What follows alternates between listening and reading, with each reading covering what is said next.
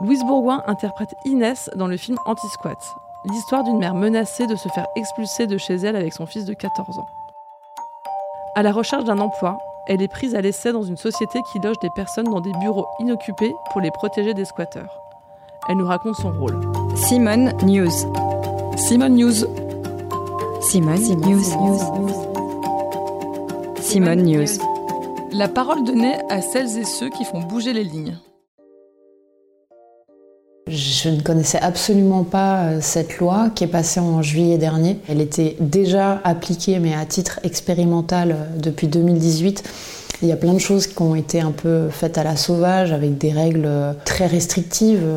C'est important de mettre une lumière dessus et peut-être aussi peut-être que ces règles vont s'assouplir ou en tout cas même ne plus exister. Euh, c'est déjà très présent en Angleterre et en Hollande et ça arrive vraiment en France. Donc on va en entendre parler à partir d'aujourd'hui. En fait, il faut bien qu'ils comprennent qu'ils sont résidents et pas locataires.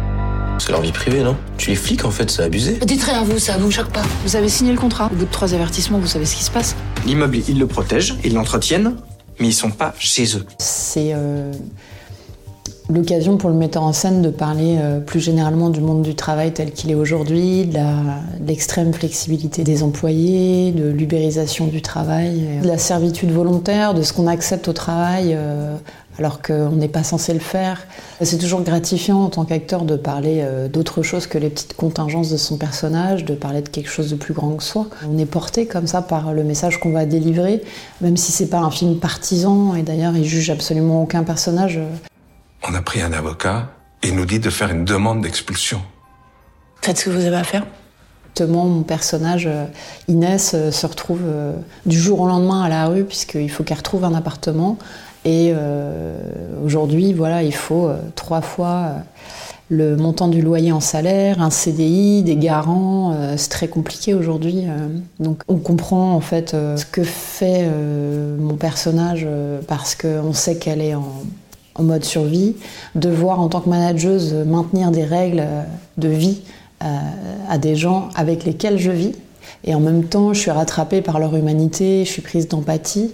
Mais je fais tout ça pour euh, sauver ma propre peau, puisque je suis moi-même dans une situation précaire dans le film avec mon fils.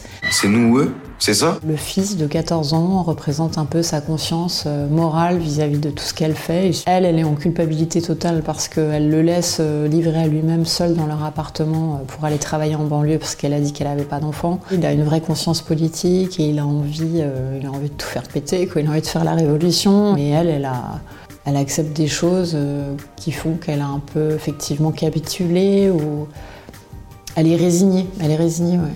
Rôle déjà dur dans la série Hippocrate, mais là ça l'est beaucoup plus. Et euh, j'adore aller vers ces zones d'ombre. Euh, j'aime bien aller dans les endroits où finalement, voilà, qui sont pas aimables, qui sont pas ce qu'on attend du féminin en tout cas. Moi, je me suis beaucoup demandé à titre personnel si, en tant que mère, j'aurais fait ces choix-là pour protéger mes enfants ou pas. C'est euh, un vaste débat.